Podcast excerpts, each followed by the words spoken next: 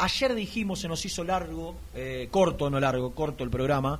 Eh, hablamos con el Tano Mircol y, se nos fue el programa de las manos, pero teníamos ganas de charlar eh, del clásico que se viene y, de una actividad que, que es auge en el mundo y en la Argentina y que cada vez está más fuerte y, que tiene muchos adeptos y que desgraciadamente como el fútbol de primera tampoco puede llevar gente eh, me estoy refiriendo al futsal eh, y el clásico de Avellaneda que se viene y un nuevo torneo que ya empezó hace un tiempo y que tiene a Independiente ahí como protagonista.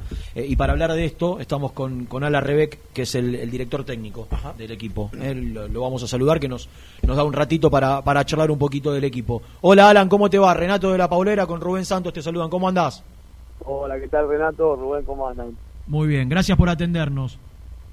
Gracias a ustedes. Eh, contanos un poquito cómo, cómo vienen. Alan, primero te quiero preguntar, eh, para, para, para entrar en tema, ¿cuándo agarraste el equipo? ¿Desde hace cuánto que estás eh, como técnico independiente? ¿Y cómo fue el, comienzo post pandemia? ¿cómo, cómo, estaba Independiente después de la pandemia? cómo, ¿Cómo había quedado después de lo que fue la, la última temporada previa al, al, parate? ¿Y cómo están hoy? ¿Qué, qué, qué fue lo que pudieron, lo que pudieron hacer? Dale, perfecto. Te, bueno, te hago un pantallazo general un poquito con lo, lo último que pasó, porque vino la pandemia y pasó todo muy rápido. Eh, en el 2019, la última temporada independiente, antes de, antes de agarremos nosotros con un último trabajo, había descendido a la vez, y en ese entonces estaba en un club que se llama Unión Espeleta, que habíamos peleado el ascenso hasta el final y corrimos en el final. Ahí se contacta el club con nosotros para poder trabajar y, bueno, volver rápido a Independiente primero. Habíamos hecho una temporada muy buena, el 2020, y después, bueno, pasa lo de la pandemia. Parate tremendo, de mucho tiempo, donde, bueno, estuvimos trabajando por Zoom, fue todo muy cuesta arriba, pero lo llevamos a gran igual, nunca se dejó de trabajar. Y bueno, se hace un terreno corto, de, donde se dividieron por zonas en el 2020 y, y bueno, lo aprovechamos, salimos primero de la zona, clasificamos a ese pequeño playoff y bueno, logramos el ascenso después de la, una semifinal con Chicago. Eso, eso fue final, del 2020, ¿fue Alan eso? Eso fue en el 2020, claro. Sí. En el 2020 el objetivo era devolver a Independiente a, a, la, a, la, máxima categoría. Bueno, como todo, ¿no? Una, agarramos un plantel muy dolido, muy, nada, que estaba con la autoestima muy bajo, y bueno, cambiamos un poco el chip. Eh, ahora nos encontramos con Independiente muy ganador, muy competitivo, que era algo que me gusta mucho a mí. En el siempre traté de hacer eso. Y, bueno, eh, una vez que logramos el ascenso, se armó todo el proyecto, este proyecto de casi dos años. ¿Cambió mucho cambió mucho el plantel del, ascenso? Alan, ¿cambió mucho el plantel desde que consiguieron el ascenso a, a hoy, durante el, 2021? ¿Hubo mucha renovación o, se mantuvo más o menos la base? Sí, varios jugadores se sumaron al plantel. Fueron casi 5 o 7 jugadores que después, bueno, fueron algunos jugadores que se sumaron al final, por eso te digo, y varios jugadores que quedaron afuera también del 2019. Una, una renovación importante con una base de jugadores del club, con jugadores nuevos, y ahí empezó la renovación nueva del, equipo. y, en el, y en el 2021 ya en, la elite de, del, del futsal argentino. bueno, uno siempre cuando un equipo vuelve a ascender y, y sube de categoría trata de bueno hacer una temporada de transición. De la permanencia, un campeonato más, bueno, nos pusimos buenos objetivos, bueno, Independiente superó todos esos objetivos y ahora está eh, peleando el campeonato. Así que bueno, con mucha ilusión porque estamos trabajando muy bien. Eh, en su momento Independiente le costaba mucho competir en la LIT y hoy es un equipo competitivo que sale a ganar en todas las canchas. Entonces, bueno, nada, un deporte que hoy en día en el club, eh, por debajo del fútbol de once, claramente es el fútbol profesional, tiene el futsal y hoy es una de las actividades más importantes que tiene el, club. Así que me pone muy contento porque creo yo que cambiamos algo dentro del club de, de, lograr de lo que es el amateur, la actividad es amateur, estar también a la altura de lo que es lo competitivo, ¿no? Tenemos equipos que, que nada, son casi profesionales que viven de eso, nosotros todavía no, pero pero bueno, estamos compitiendo de igual a igual con todos los equipos. Eso, eso te quería preguntar, eh, ¿cómo es el, para aquellos que por ahí desconocemos un poco eh, la, la, actividad, eh, el, el, futsal no, no tiene obligación de ser profesional, digo, no hay una obligación de parte de la AFA de, eh, de pagarle a los jugadores. Hay clubes que sí lo hacen, aquellos que tienen mayor poder económico, mayor cantidad de apoyo comercial y publicitario, sí, sí les pagan, independiente en qué punto se encuentran en comparación con el resto de los equipos que, que, son protagonistas. Exacto, bueno, exactamente. Al, lo que le falta es ser deporte olímpico. yo creo que cuando sea deporte olímpico va a haber muchísimo más difusión todavía. Eso es lo que le falta al futsal. Ahora, en España, en Brasil, en Italia, es casi es profesional. Sí, claro. Eh, Hay muchos argentinos jugando afuera. Exactamente, muchos argentinos. La selección argentina, bueno, después del Mundial que logró en el 2016, cambió mucho el auge, como decían ustedes un poco. Y el futsal, a mí me encantaría que sea esa, esa actividad eh, anterior a la cancha de once. Bueno, nosotros tenemos el baby fútbol, que sería un poco el potrero, el talento argentino. Y bueno, el, el futsal te enseña a jugar al fútbol, que eso es lo que sería bueno que nosotros ¿no? Eh, forma. Porque es más, táctico, es más táctico que el baby fútbol. bueno, ojalá en algún momento lo logremos porque el fútbol en España, eh, como te digo, en, eso, en Brasil, que es potencia, muchos jugadores de futsal, vamos a poner nombres importantes como Neymar, Ronaldinho, los jugadores de elite eh, que la rompieron en Europa y, fueron íconos en todo el mundo, salieron del futsal. Entonces, ojalá Argentina empiece a entender que ese es el deporte madre para formarse y después a los altos canchadores. Te hago una pregunta desde el desconocimiento. Yo creo que sí, pero estaría bueno que, que, me lo detalles vos, que por ahí tenés más conocimiento. Eh, en los nenes chiquitos, eh, uno que, tiene hijos y, y que, sigue el baby fútbol tradicional, histórico de la Argentina, empiezan a los 4 o 5 años, compiten hasta los 12, 13. En el futsal reglamentado, con, con, la federación detrás y con un, con un orden y, una, y, un, y un organigrama que respetar, ¿desde qué edad arranca? No, el futsal arranca igualmente como el, como el, ¿Como el baby. el baby fútbol, es igual, es igual. A veces uno dice, bueno, vamos a llevar primero al baby fútbol y después al futsal. Claro, porque lo, que se estila en Argentina es que, hagan el baby, por ahí los que no van a cancha de once se dedican al futsal, pero... pero... Exactamente, exactamente, claro. O a veces se habla de que los jugadores, acá en Argentina tenemos esa tendencia de decir que el jugador frustrado en cancha de once que se va a jugar al futsal. Claro. Tenemos esa esa mala imagen cuando es el deporte más importante. Así que estaría bueno que empecemos a entender que, es el deporte madre de la formación. Otro problema principal que tenemos en la Argentina es la falta de formación y la falta de capacitación. Ese es el problema. Entonces, a ver si tenemos entrenadores de baby fútbol en el futsal. ¿Y qué pasa? Cuando vos llevas a tu nene del baby, lo llevas a futsal y dices, sí, pero pará, esto es lo mismo que el baby fútbol, ¿qué pasó? Entonces ahí está el problema que tenemos. Por eso a veces eh, de alguna manera no se valora como se tiene que valorar en un deporte que potencia en el mundo. Eh, en, mi caso, Dale. en mi caso, bueno, yo tengo mucha formación porque me formo con cursos de afuera. Hago cursos desde España, me los traigo para acá y me empiezo a formar y por eso, de alguna manera, uno marca una diferencia. Yo creo... El problema es este acá en Argentina, la falta de capacitación. Claro, porque estoy... La que la de alfa, pero falta esa formación elite. Estoy, estoy pensando en voz alta eh, si el futsal es, es, un deporte tan, tan táctico, tan eh, con, tantos movimientos que, que, uno tiene que generar como, como cree que, que, pasa y porque lo ve también. Eh, en el baby fútbol, por, por el, el, bajo presupuesto de los clubes de barrio, que, que no, que, no, pueden en el 80-90% de los casos pagar profesores, dirigen los padres. Exactamente. o, los delegados o, gente que por ahí puede, puede entrenar a los nenes y, que le dan una mano a la, categoría del hijo o al club de barrio del cual pertenecen pero están lejos de ser un entrenador y un formador y de tener, digo, mientras mientras no haya, estoy pensando, ¿no? En voz alta, mientras no haya eh, formación para, para este tipo de, eh, de personas que se ocupan de los, de, los nenes más chiquitos, va a ser difícil llevarlo adelante. Exactamente, exactamente, Renato, exactamente eso es lo que nos falta que se invierta. A ver, nosotros tenemos un país que, que, vivimos de la cultura del fútbol, entonces estaría bueno que hagamos una inversión fuerte del fútbol, porque hay mucho talento. Los potreros lo tenemos, es un barrio, es para adelante, bueno. A ese, ese, empuje que tenemos le tenemos que dar esa formación elite, porque después, como no pasa, nuestra liga argentina, en el fútbol de cancha que no pasa, está quedando muy atrás.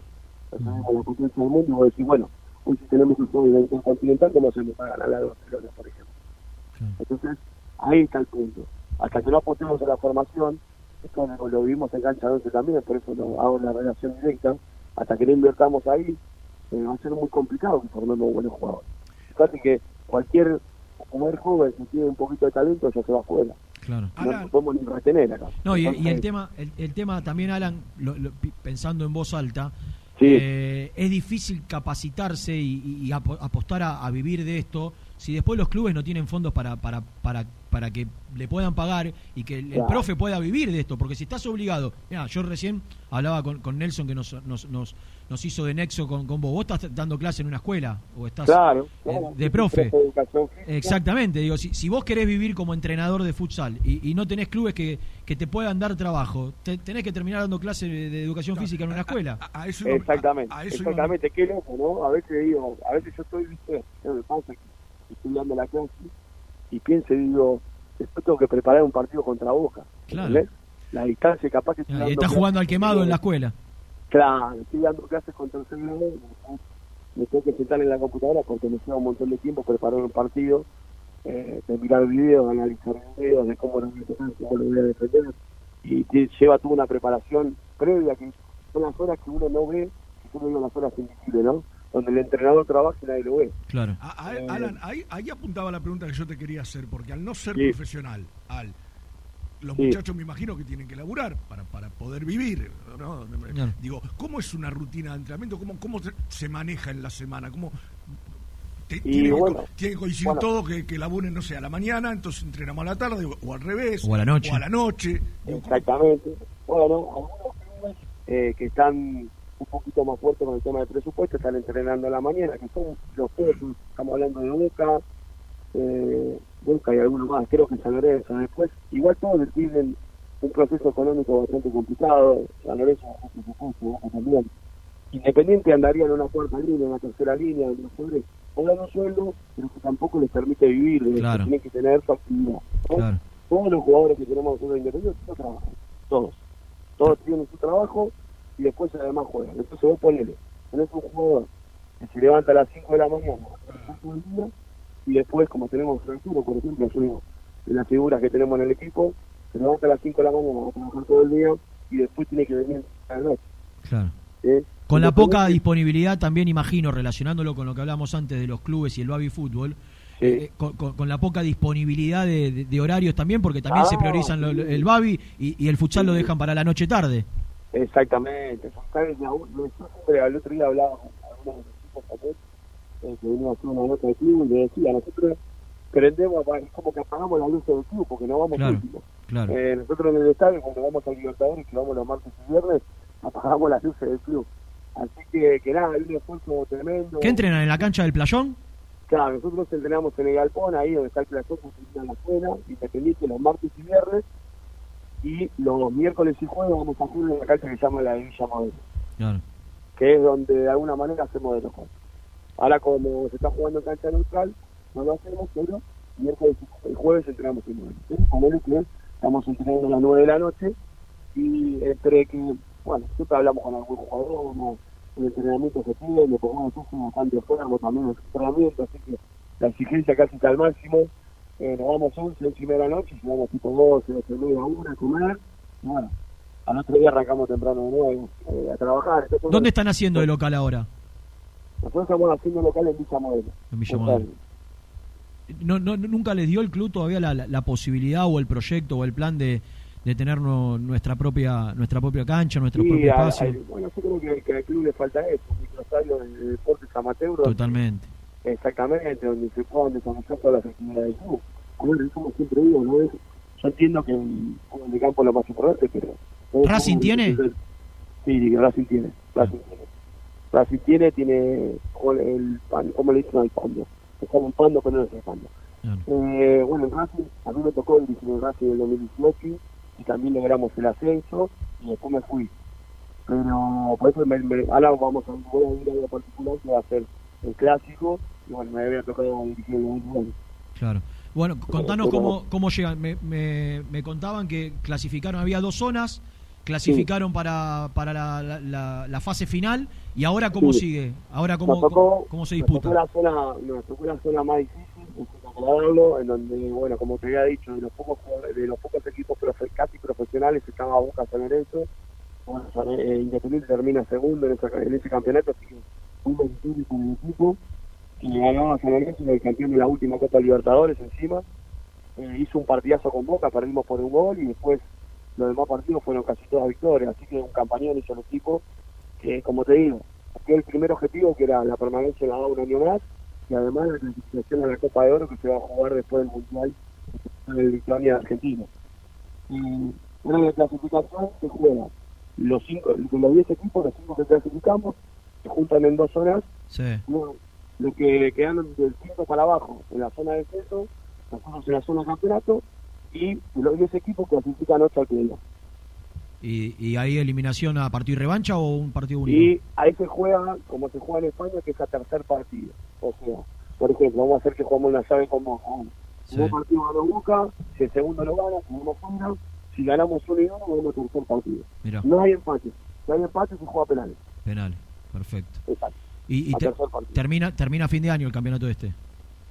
Creemos que sí. Igualmente se está jugando en tres semanas por el tema del Mundial, también porque ahora se juega el Mundial de Futsal, que empieza ahora a fines de septiembre. Y creemos nosotros que sí, para noviembre y diciembre debería estar terminando eh, ¿Todavía está sin permitirse el, ingreso de público? ¿Juegan a puertas cerradas? Jugamos a puertas cerradas, ahora a poco, de a poco se está armando listas con los delegados, donde pueden ir un siempre con carnet y algún familiar de los jugadores se está poniendo un límite, ojalá se abrir un poco, porque bueno, los partidos con público son otra cosa ¿no? ¿Se están televisando? Por lo menos Independiente lo hace el, la primera. Sí, sí, tenemos, tuvimos la suerte de que, bueno, Independiente, la mayoría de los partidos se televisaron por Deporte TV y eso también nos dio mucha discusión. Claro. Eh, ¿Y ahora el clásico? sí. ¿Se televisa? Se televisan por Deporte TV, no todos los partidos. ¿Pero el, el clásico no sabés? El clásico seguro. Seguro. El clásico seguro. El clásico se va a jugar el miércoles o el jueves. Eso todavía está confirmado. Ah, todavía no tiene no tiene fecha. Claro, como este fin, este fin de semana no jugamos con el tema de las, elecciones, jugar el miércoles o jueves. Bueno, Alan, eh, te comprometo eh, para seguirla, para estar más cerca, para, para tener a la gente al tanto, eh, lo, mejor para lo que viene. Saludos a los muchachos ahí, éxitos el, la semana que viene en el, Clásico de Avellaneda. Un abrazo grande. Bueno, muchísimas gracias ahí, Renato, y bueno, eh, Alonso Fermín que se comunicó conmigo, así como le mando un fuerte abrazo y muchas gracias por la difusión. Gracias, viejo. Muchas gracias, eh. éxitos. Alan Rebeck, el técnico de futsal de Independiente.